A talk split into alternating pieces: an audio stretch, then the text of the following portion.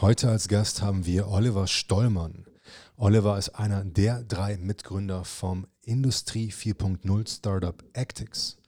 Und Actix ist ein Unternehmen, was nicht Applikationen baut, sondern Entwicklern und IT-Dienstleistern ermöglicht, Fabriken schneller zu digitalisieren, dank dem Actix OS Betriebssystem. Das Besondere an dem Gespräch jetzt gleich wird, ist die Leidenschaft von Oliver. Na, Oliver erzählt davon, dass er schon in mehr als 120 Fabriken war.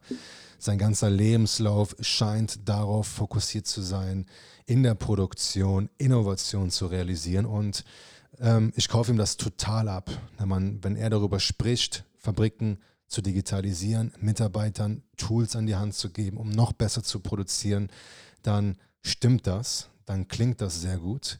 Und das macht sich auch darin bemerkbar, dass Actix bereits mehr als 8 Millionen Euro geraced hat, vor kurzem erst wieder Millionen geraced hat, man davon aber nichts erfahren hat. Und äh, warum Oliver das nicht wichtig ist und viel, viel mehr über das Thema Industrie 4.0, Unternehmertum und auch das Zusammenarbeiten mit Beratern erfahrt ihr jetzt hier bei uns im Makers and Manufacturers Podcast. Ähm, ich bin eigentlich äh, äh grundsätzlich, da gibt es immer diesen Stolz auf Finanzierungsrunden. Ähm, also in erster Linie verkauft man ja einen Teil seines Unternehmens. also, das ist ja schon mal grundsätzlich nicht so toll.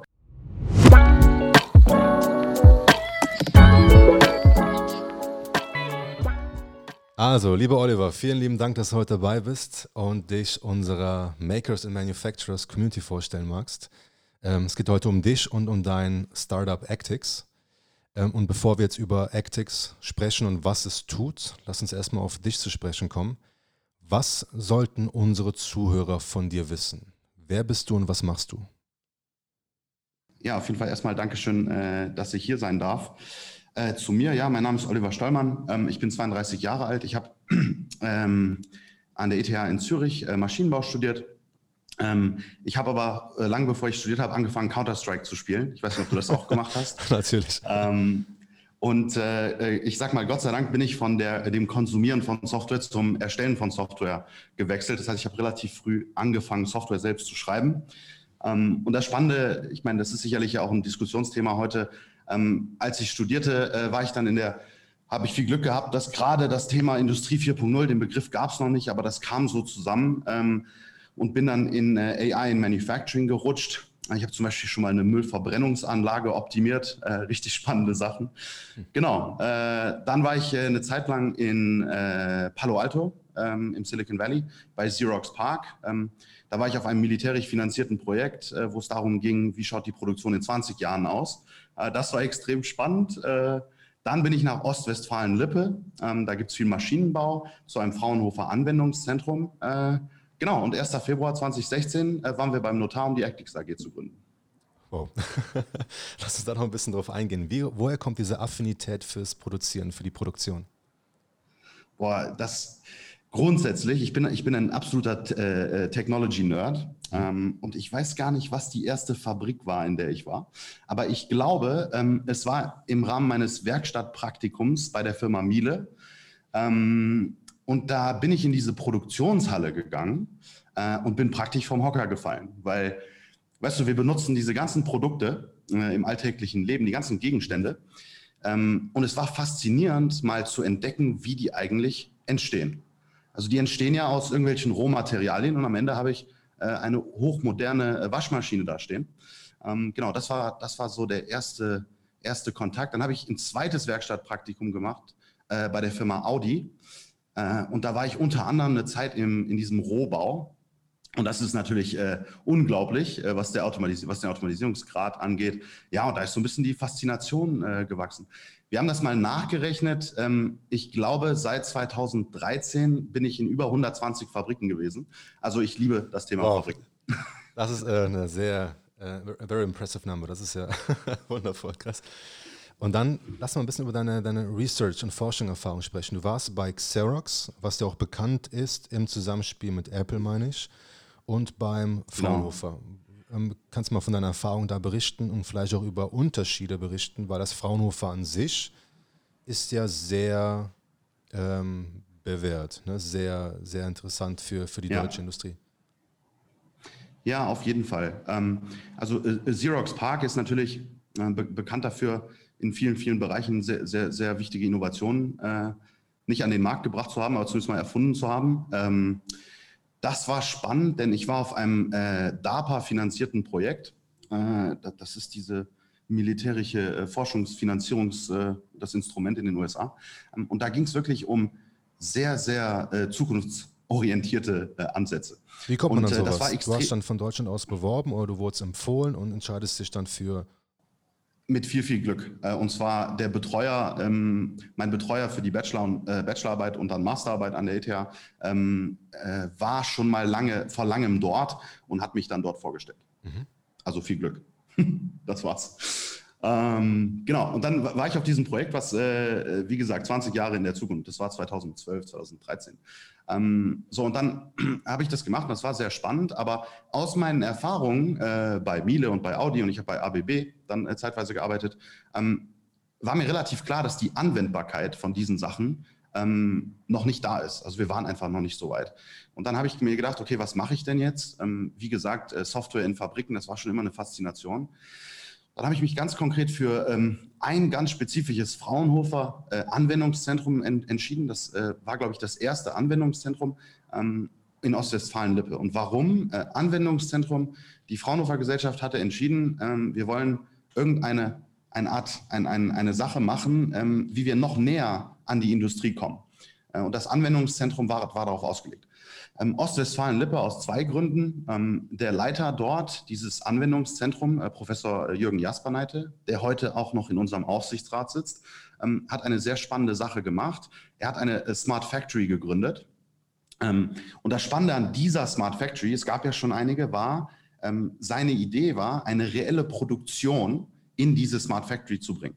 Ähm, ich habe ich hab schon immer mit Vorsicht die Laborumfelde genossen weil aus meiner Erfahrung ähm, die Anwendung von Technologie im reellen Produktionsumfeld eine ganz andere Nummer ist wie im Labor. Ähm, und das fand ich eine super spannende Sache, die er da aufgebaut hat. Und jetzt, wenn du diese beiden Institute vergleichst und diese amerikanische Mentalität und diese deutsche Mentalität, gibt es da noch irgendwas zu berichten, was interessant ist? Oder sind die dann dennoch, also Fraunhofer sehr praktisch, das, was du bei Xerox gemacht ja. hast, war sehr äh, futuristisch. Äh, ganz, ganz klar Budget. Also äh, Xerox Park ist bekannt dafür, dass es unfassbar hohe Budgets hat. Okay. Ähm, man arbeitet an Sachen, wo gegebenenfalls der Bezug zur Realität überhaupt nicht da ist. Meine Erfahrung bei Fraunhofer war da, ähm, ob in der Forschung oder in Industrieprojekten, es muss einen Bezug, es muss einen Anwend Anwendungsbezug geben. Ähm, das war sicherlich ein, ein sehr großer Unterschied.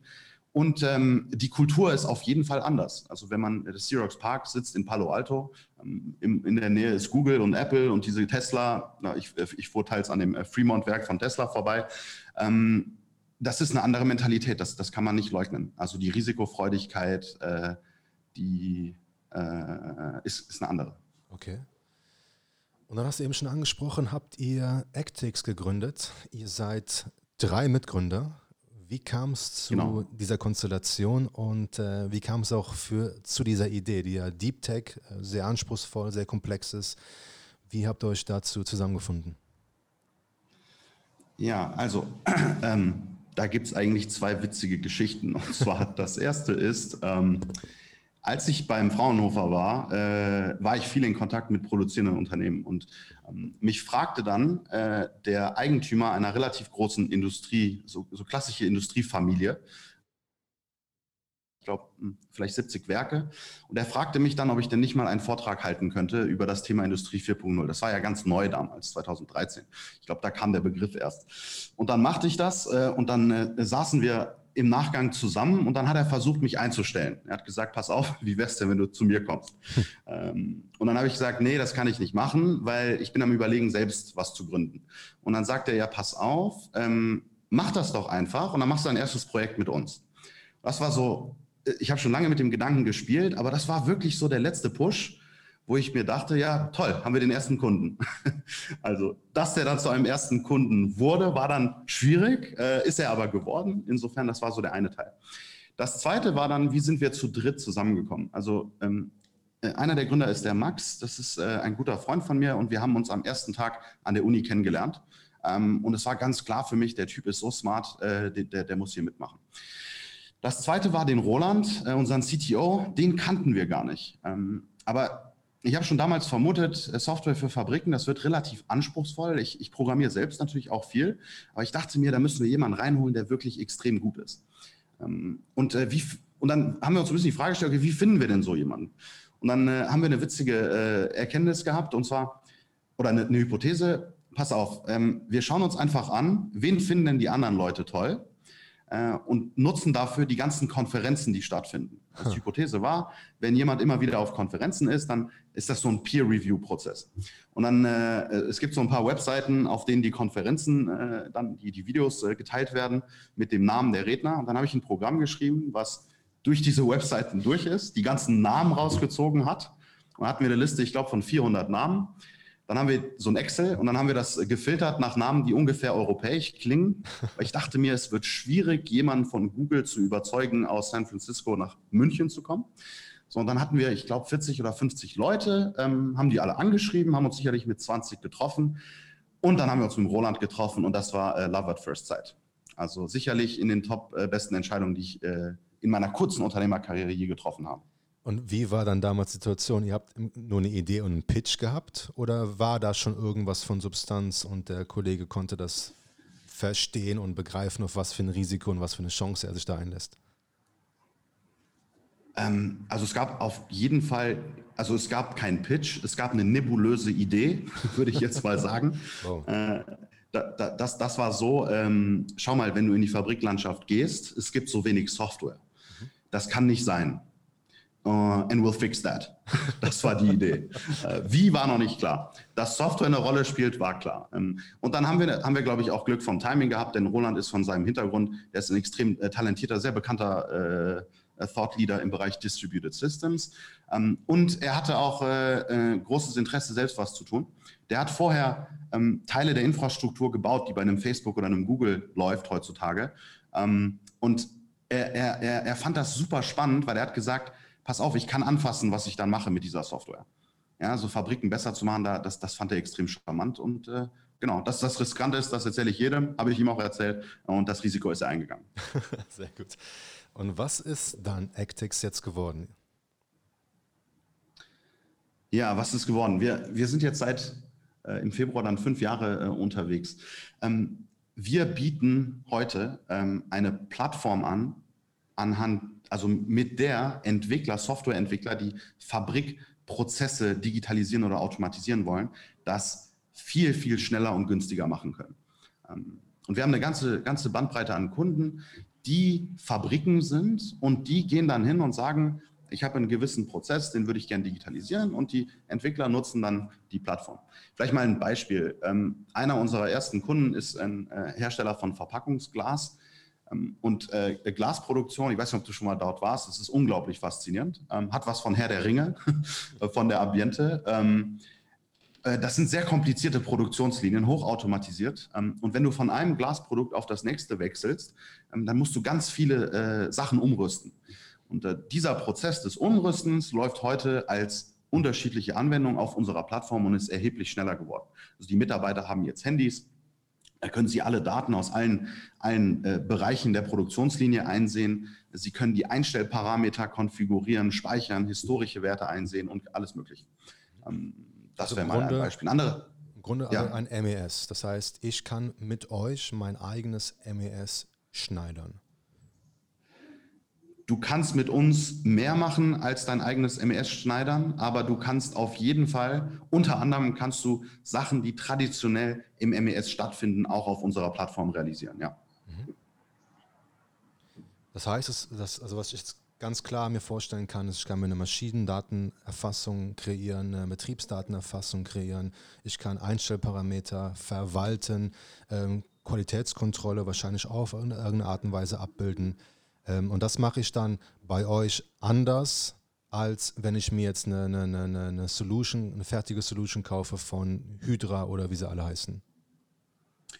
Genau, genau. Du kannst aber auch noch ganz äh, spannende andere Sachen machen. Ich gebe dir mal ein Beispiel. Ähm, es gibt in Deutschland, den, den darf ich so öffentlich nicht nennen, aber äh, ein Anbieter von fahrerlosen Transportsystemen. Äh, der, der, ist Lieferant zum Beispiel für die ganzen Automotive OEMs. Und ähm, äh, fahrerlose Transportsysteme heute sind eine ziemlich teure Angelegenheit. Ähm, teuer im, in der Erstbeschaffung und interessanterweise haben die uns gesagt, fast noch teurer in der Erweiterung. Das heißt, für den Mittelstand ähm, sind diese fahrerlosen Transportsysteme bisher eigentlich nur ein Traum. Und äh, dieses Unternehmen hat jetzt, äh, bringt jetzt ein neues Produkt auf den Markt. Und zwar, die haben das gesamte, traditionell, die ganze Funktionalität, die traditionell in einem, in einem Leitstand wäre, mhm. auf unserer Plattform implementiert. Ähm, und damit kannst du diese fahrerlosen Transportsysteme viel einfacher installieren ähm, und du kannst die Systeme viel einfacher erweitern. Das heißt, wenn du, sagen wir mal, du kaufst vier FTS und willst jetzt auf acht äh, upgraden, ähm, das wäre mal ein Beispiel. Oder was auch äh, ähm, ganz interessant ist, wir haben einen äh, Anwendungspartner, der äh, hat eine Produktionslinie, eine verkettete Anlage. Das heißt, äh, zwei, zwei hochautomatisierte Sondermaschinen miteinander verbunden, sodass die Prozessdaten aus den Arbeitsschritten in den ersten Teil ähm, im zweiten Teil verfügbar sind und zum Beispiel eine äh, in Ordnung, nicht in Ordnung Auswertung am Ende zu machen. Ähm, die Mitarbeiter haben zum Beispiel äh, die, die Prozessdaten bei der Nachbearbeitung verfügbar. Also du kannst unglaublich viele unterschiedliche Sachen dort bauen. Hat sich euer Produkt seit dem Start vor fünf Jahren bis heute geändert? Gab es sogenannte Pivots? Ja, ab, absolut. Ähm, es hat in erster Linie äh, kommerzielle Pivots gegeben. Also ähm, die, die, unser Unternehmen, äh, es, es, gibt eigentlich drei Phasen. Das erste war ähm, diese nebulöse Idee, wieso gibt es so wenig Software in Fabriken? Lass uns das äh, fixen. Hm. Die erste Phase war, wir finden Industrieunternehmen, produzierende Unternehmen, die uns erlauben, im Werk äh, Software zu entwickeln, die deren Probleme löst.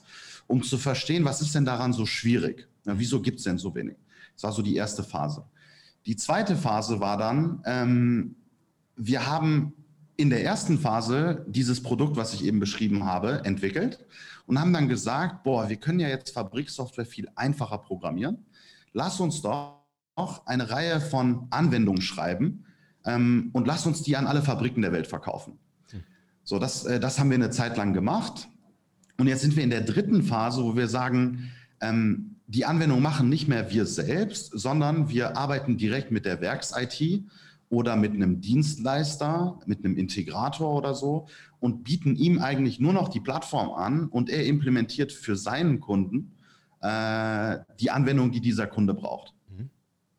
Das, das waren so die drei Phasen. Bei der ersten Phase, was war jetzt da, was waren also die größten Takeaways? Was habt ihr damals für euch verstanden, warum es so wenig gute Software für Fabriken gibt?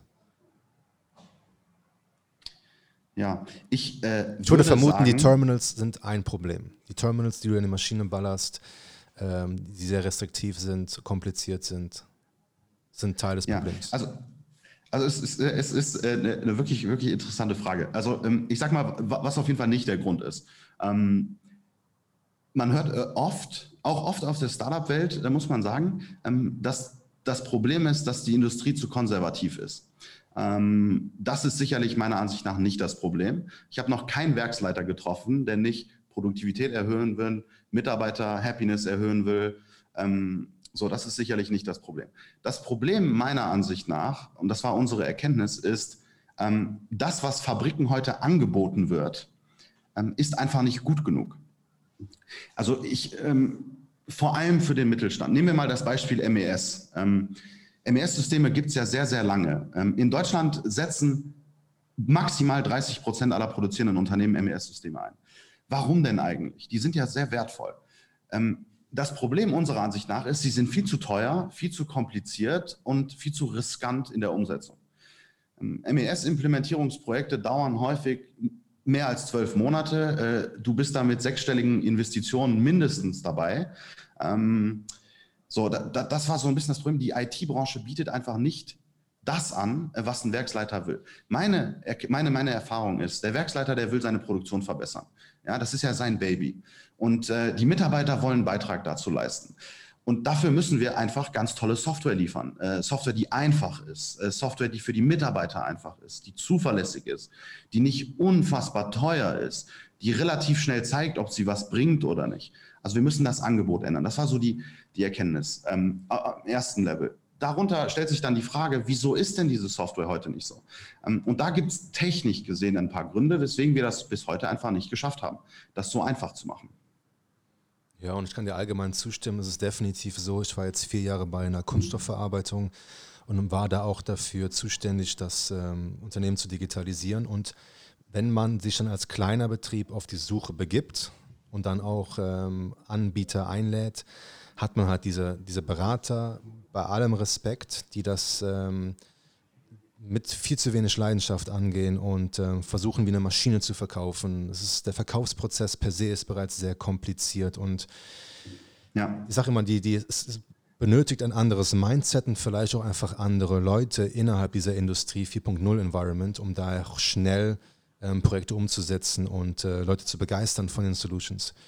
Ähm, ja, ab, ab, absolut. Vielleicht, wenn ich da auch nochmal äh, ergänzen darf. Also ähm, der heutige Verkaufsprozess für, für solche Software ist ja, ist ja oft der gleiche. Man geht hin und ähm, das Werk überlegt sich, was sind alle meine Anforderungen. Ähm, und aus der Erfahrung, dass jede Änderung sehr teuer ist, dieser Systeme, überlegt man sich natürlich alle Anforderungen, die man sich je hätte vorstellen können. Mhm. So das wiederum führt zu einem riesigen Katalog, ähm, den der Anbieter wiederum liefern muss. Das heißt, seine Angebote werden immer größer und ähm, wir, wir müssen dorthin kommen, äh, dass die Werke befähigt werden, in kleinen Schritten sich zu digitalisieren. Ähm, das heißt, äh, was, was wäre ein Beispiel? Also mal angenommen, ein Werksleiter geht hin und sagt, ähm, pass auf, in der Nacharbeit äh, würde ich gern was machen. So, dann muss der in der Lage sein, in zwei Wochen diesen ersten Schritt zu gehen. Und das heißt nicht zwei Wochen Beratung, sondern äh, zwei Wochen, da läuft etwas. Und die Mitarbeiter können ihr Feedback geben und sagen, pass auf, das, äh, lieber Chef, das gefällt uns, das gefällt uns nicht. Und wir müssen in diese agilen Modus gehen. Ähm, und da müsste die IT-Branche das ermöglichen. Wie sieht das generell bei euch aus, wenn jetzt ein Kunde Actix einführen möchte? Also was ich jetzt verstehe, ist, du kannst auch mit einer kleinen Funktionalität beginnen und das dann ausbauen.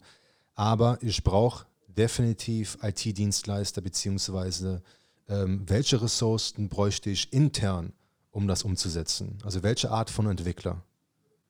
Welche ja, Sprachen muss ähm, der beherrschen?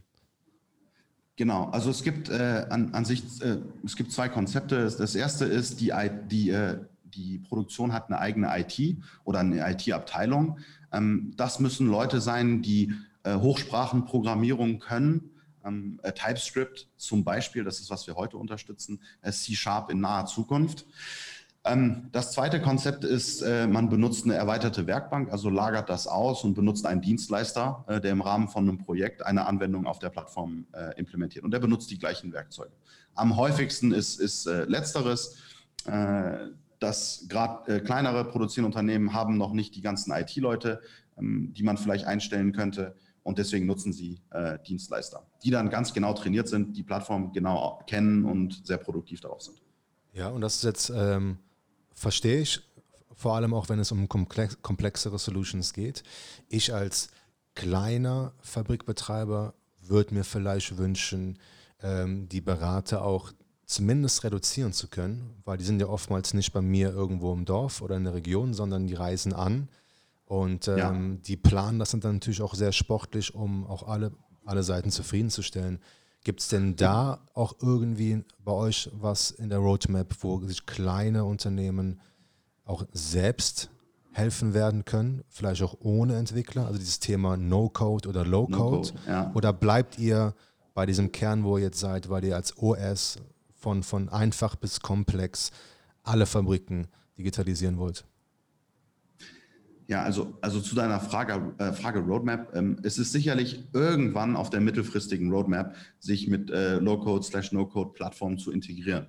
Also zu sagen, ähm, wir ermöglichen es zum Beispiel jemandem aus dem Industrial Engineering, äh, einen Prozess, den er auf unserer Plattform implementiert, ähm, das auf grafische Art und Weise zu machen. Das ist aber heute und kurzfristig nicht geplant. Also man, man braucht auf jeden Fall jemand, ähm, der programmiert. Ähm, jetzt ist es allerdings so, äh, du, du sprachst gerade von den Beratern. Ähm, also du bist mit unserer Plattform derartig schneller, ähm, dass es sich manchmal mehr lohnt, äh, es einfach mal auszuprobieren, als zu lange äh, das Konzept zu entwickeln. Also ich habe zum Beispiel äh, ein äh, Unternehmen, einen Dienstleister, äh, und die haben früher äh, vier Tages Digitalisierungsworkshops gemacht.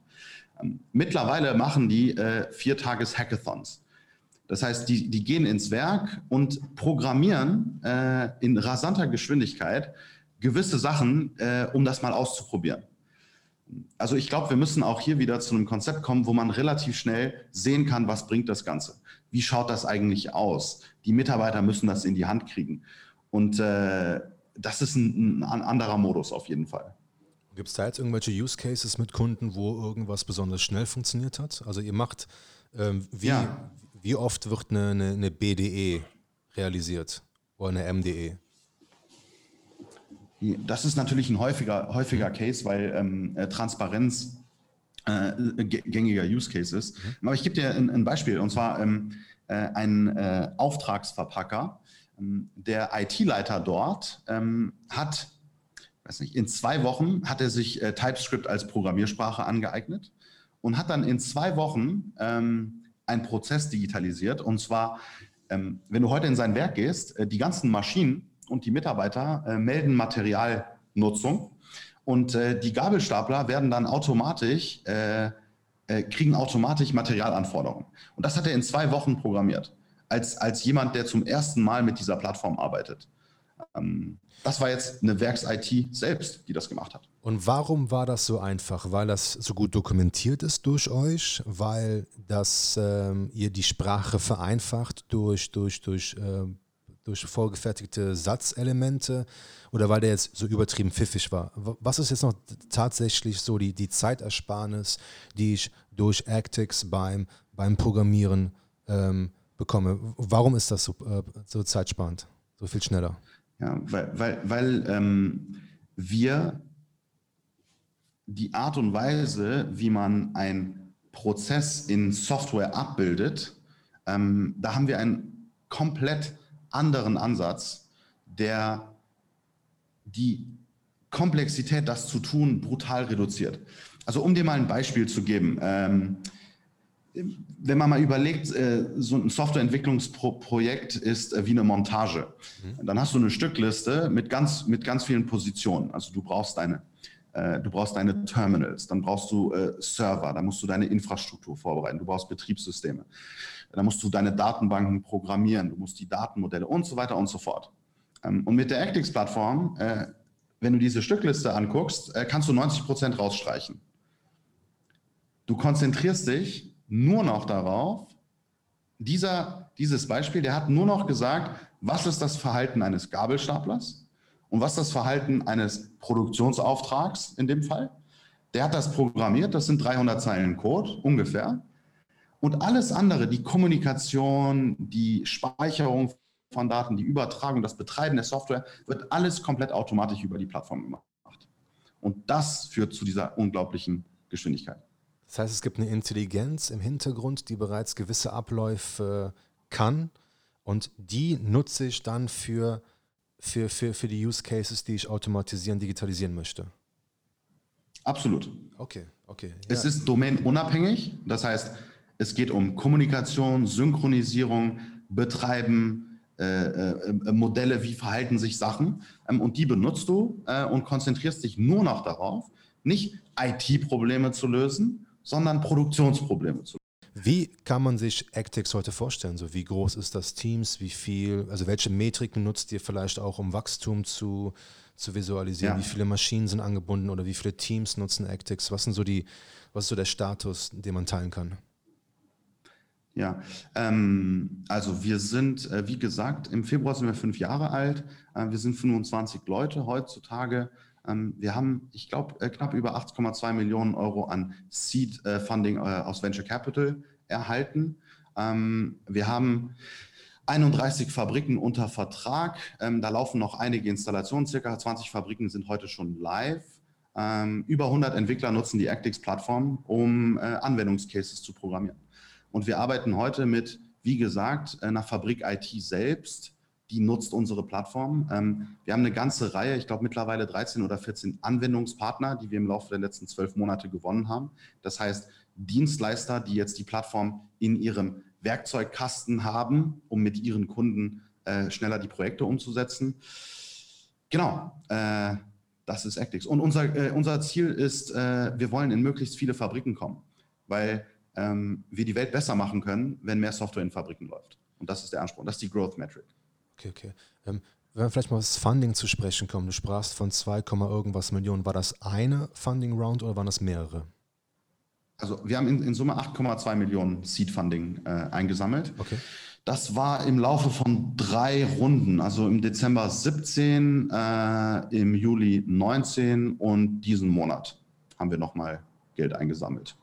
Aber diesen Monat hat man nicht irgendwo gelesen, ne? Das, äh Nein, wir, wir konzentrieren uns, was, was ich gern äh, in der Welt sehen will, ist, äh, wie die Fabriken glücklich mit unserem Produkt sind und wie die Mitarbeiter in den Fabriken glücklich mit den Apps sind. Äh, was wir finanzieren, ist ja nur alles nur Mittel zum Zweck. Ähm, ich bin eigentlich äh, äh, grundsätzlich, da gibt es immer diesen Stolz auf Finanzierungsrunden. Ähm, also in erster Linie verkauft man ja einen Teil seines Unternehmens. Mhm. so, das ist ja schon mal grundsätzlich nicht so toll. Ähm, äh, deswegen, wir, wir konzentrieren uns auf Use Cases, Use Cases. Ist übrigens witzig, ne? weil ähm, das ist auch so eine Sache, die mir gerade einfällt, ist ähm, im Kontext Industrie 4.0 reden wir unglaublich viel über Technologie. Ähm, das ist meiner Ansicht nach, wir müssen uns auf das, äh, auf das, was wir besser machen können, konzentrieren. Und das ist die Produktion neu zu denken. Und darüber sollten wir 90 Prozent der Zeit reden. Und alles andere ist eigentlich nur Mittel zum Zweck. Vollkommen d'accord, aber ich denke, dass es auch sehr gut fürs Employer Branding sein kann, wenn man mit sowas hantiert. Ähm, das stimmt. Ihr, ist, du meinst, ihr seid ungefähr 25 Leute. Was sind, ähm, ja. ihr sucht wahrscheinlich aktuell Leute oder wie sieht es da aus? Ja, auf, auf jeden Fall. Wir suchen immer gute Leute. Ähm, Programmierer. Wir haben äh, ja nicht nur Programmierer, also Programmierer, auch auf der Marketingseite oder Vertriebsseite. Ähm, genau. Momentan äh, ist es so, dass äh, das, das, Umfeld Industrie ist eigentlich unglaublich gut für Employer Branding, weil ähm, es ein Feld ist, äh, was so wichtig ist für die Welt. Mhm. Ja, das heißt, ähm, wenn man mal anguckt, wo viele, viele Programmierer heute arbeiten, da geht es ja viel um Werbung und Social Media und so weiter. Ähm, und dann gehen wir hin und sagen, pass auf, äh, du kannst hier dazu, dafür sorgen, dass die Fabriken der Welt besser laufen. Ja, gibt es eine witzige Sache. Ich kann heute in jeden, ich kann dich in jeden Supermarkt in Kontinentaleuropa mitnehmen und kann dir mindestens ein Produkt zeigen, was besser hergestellt äh, wird, weil es uns gibt. Ähm, wow, und dann gehe ich zu den Leuten und sage, und sage pass auf, äh, unsere Mission ist es, dass ich irgendwann in den Supermarkt gehen kann und sagen kann, jedes dieser Produkte wird besser hergestellt, äh, weil es uns gibt. Und das, das ist eine geile Mission. Auf jeden Fall vollkommen der Code. Das ist definitiv ein spannender Bereich. Ähm, lass uns noch mal ganz kurz aufs Funding zu sprechen kommen auch wenn, also ich, wie, wie du es beschreibst, bin ich d'accord, man sollte über die Technologie sprechen, über den Kundenwert sprechen. Dennoch so in unserer Startup-Blase sind das ja schon so Highlights, über die man gerne spricht. Allgemein ja. jetzt im Bereich Industrie 4.0, wie siehst du da die, äh, die Funding-Chancen? Ist es schwierig im Vergleich zu Fintech und, und, und sonstigem oder ähm, was ist da so deine Perspektive? Fundraising für Industrie 4.0 ja. Startups von nur eine Idee bis MVP und da, wo ihr heute seid. Ja, ja, ja, interessant. Du hast ja auch mit dem Robin gesprochen. Mhm. Ähm, auf jeden Fall. Ich, ich, äh, den kenne ich auch gut. Also ich sehe ich seh zwei, zwei Herausforderungen, äh, wenn man Fundraising macht äh, als Unternehmen, was in dieser Industrie mitspielt. Ähm, das erste ist ähm, das Verständnis von Investoren bezüglich, wie die Industrie, die Produktion funktioniert, ist nicht sehr hoch. Das liegt nicht nur am Investor, das liegt einfach, weil es grundsätzlich nicht sehr hoch ist. Das heißt, wenn du als Startup hingehst und sagst, äh, ich, ich verleihe jetzt elektrische Fahrräder in der Stadt, ähm, jeder Investor versteht sofort, was das Problem ist, beziehungsweise was das Wertversprechen für den Kunden ist. Ähm, wenn du hingehst und sagst, äh, ich digitalisiere Produktionsprozesse, na, dann ist das deutlich schwieriger zu verstehen. Das ist so, so sicherlich eine, eine Herausforderung. Ähm, die zweite Herausforderung ist die Skalierbarkeit es ist heute äh, weiterhin so, dass es sehr schwierig ist, sehr, sehr schnell an sehr, sehr viele Fabriken etwas zu verkaufen. Ähm, und damit tun sich in meiner Erfahrung manche Investoren noch schwer, ähm, weil das Fahrrad, um wieder das als Beispiel zu nehmen, ähm, Da hast du dann ein Excel-Modell und sagst, pass auf, es gibt so und so viele Städte in Deutschland, ich brauche so und so viele Millionen pro Stadt. Und dann parallelisieren wir das und dann haben wir innerhalb von sechs Monaten 400.000 Fahrräder oder was auch immer in den Städten. Und es gibt inhärent in der Industrie, wir verkaufen Sachen, die leider kompliziert sind, ähm, an sehr anspruchsvolle Kunden, die äh, Prozesse haben, die, die auch kompliziert sind und die Sachen dauern einfach ein bisschen länger. Und das ist sicherlich die zweite Herausforderung.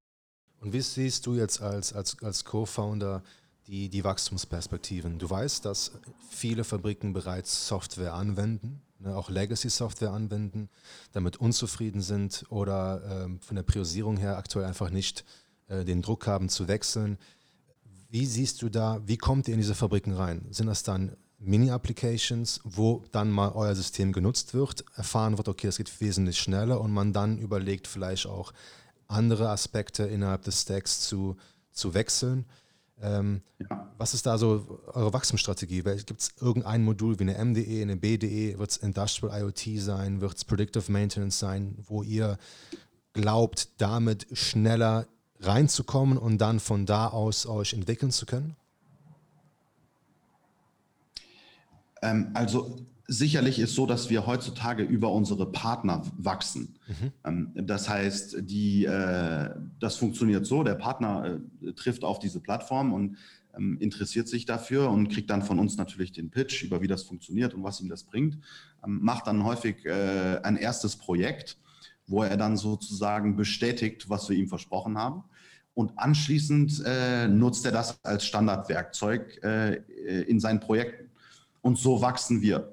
Das heißt, äh, das ist zumindest mal eine Wachstumsdimension. Mhm. Ähm, die zweite Dimension ist, dass wir jeder Fabrik raten, ähm, sehr kleine Projekte zu machen. Also fang erstmal an mit fünf Maschinen, drei Mitarbeitern, einem spezifischen Prozess in einer Abteilung. So, und dann äh, siehst du, ob es klappt oder nicht.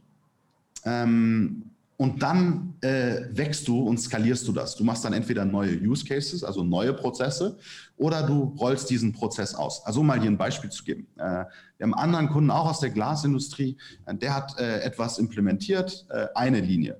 So, drei Monate später auf sieben Linien. Hm. Ähm, jetzt überlegen sie auf, ich weiß nicht, wie viele Werke die haben, vielleicht acht Werke auszurollen.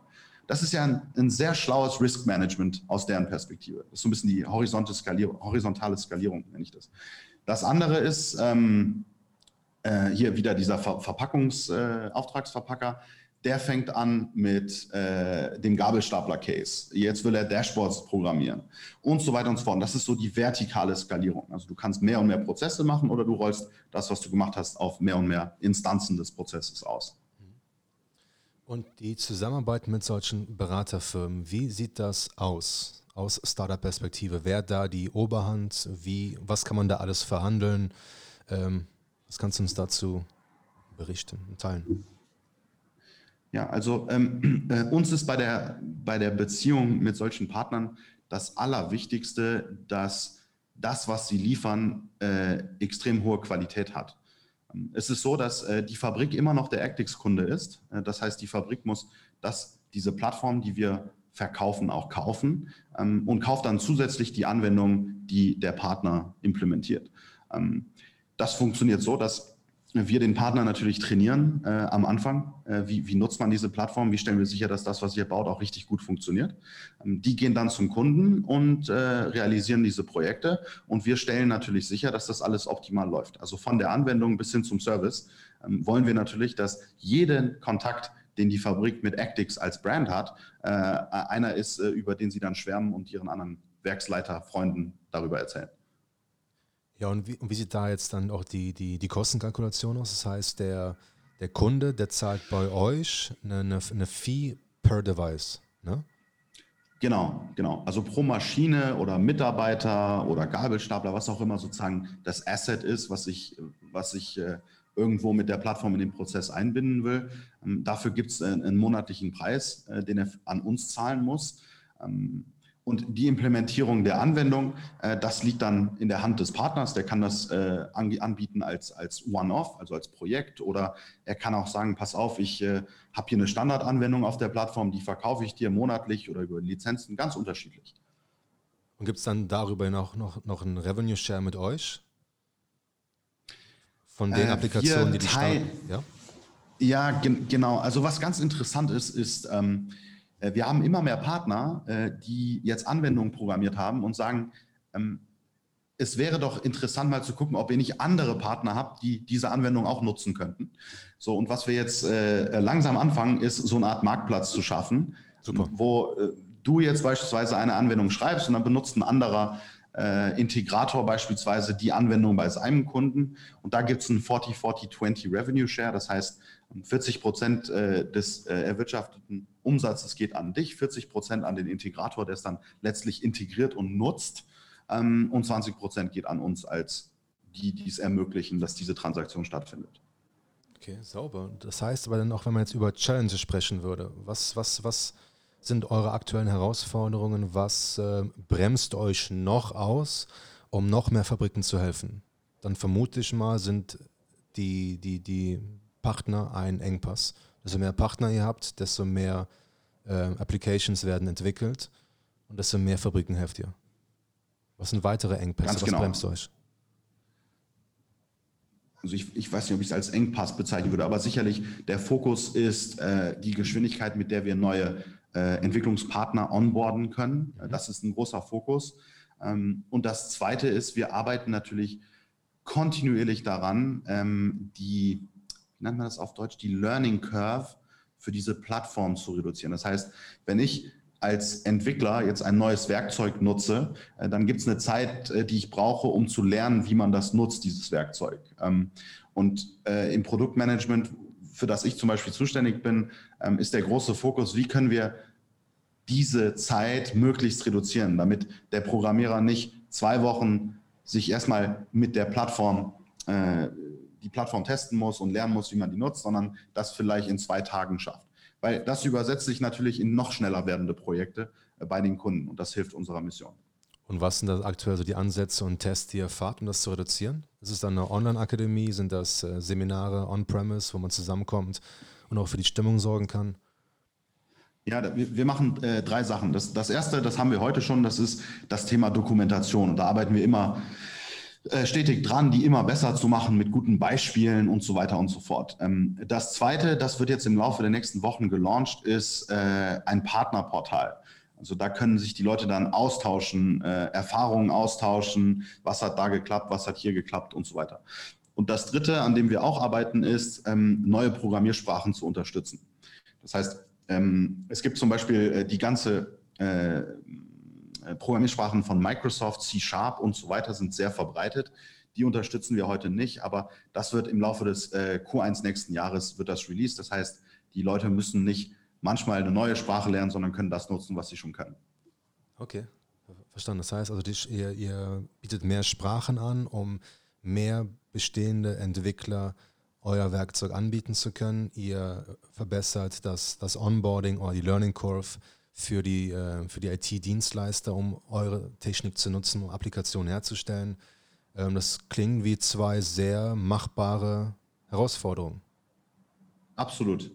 Wir sind auch als Unternehmen heute, ja, kurz nochmal in, in, in Startup-Vokabular, also wir sind Post-Product-Market-Fit ähm, und wir sind jetzt wirklich in der Execution. Also wie optimieren wir? Ähm, dass das Produkt einen, einen, einen äh, unglaublichen Wert schöpft. Äh, da kann man unsere, unsere Kunden als Referenzen fragen und die Anwendungspartner fragen. Jetzt geht es darum, wie skalieren wir die ganze Geschichte ähm, und wie kommen wir von Dutzenden Partners auf hunderte Partners und von Dutzenden Fabriken zu hunderten Fabriken. Hm. Oliver, vielen lieben Dank für diese Perspektive. Ähm, ich freue mich darauf, das weiter verfolgen zu können und ich wäre sehr froh darüber, wenn wir so ein Betriebssystem für Fabriken aus Deutschland etablieren und ähm, wie du auch schon meintest, wenn dann viele, viele Produkte, die produziert werden, davon profitieren, die Kollegen und Mitarbeiter davon profitieren. Ähm, das ist, äh, klingt nach einer sehr spannenden Geschichte. Super, ja, auf jeden Fall. Ich kämpfe dafür. Danke, dass ich hier sein durfte, Ludwig. Und wie jedes Mal, ich hoffe, es hat euch gefallen. Das war bereits Episode Nummer 7. Episode Nummer 8 ist bereits in der Vorbereitung. Weitere sind ähm, im Backlog. Es funktioniert. Ich freue mich, wenn ihr uns mitteilen könntet, was euch an diesem Podcast-Format gefällt. ob es noch irgendwas gibt, was wir ergänzen sollen, was wir reduzieren sollen, ob ihr Ideen habt, Ideen für Speaker habt. Ihr könnt uns all das und viel mehr äh, mitteilen auf unserer Webseite www.mmx.berlin. Da ist ganz unten ein Kontaktformular und damit könnt ihr mit uns in Kontakt treten. Wer jetzt noch mehr erfahren möchte von Oliver, von Actix, alle Links dazu findet ihr in den Show Notes und die Show Notes sind definitiv in den Apps, wo ihr den Podcast gerade hört. Da sollten sie zumindest sein. Wenn nicht, geht einfach mal auf soundcloud.com. Da laden wir die Podcasts doch immer als erstes hoch. Und da in den Show Notes findet ihr definitiv die jeweiligen Links. Ich hoffe, es geht euch allen gut und wir hören uns bald wieder.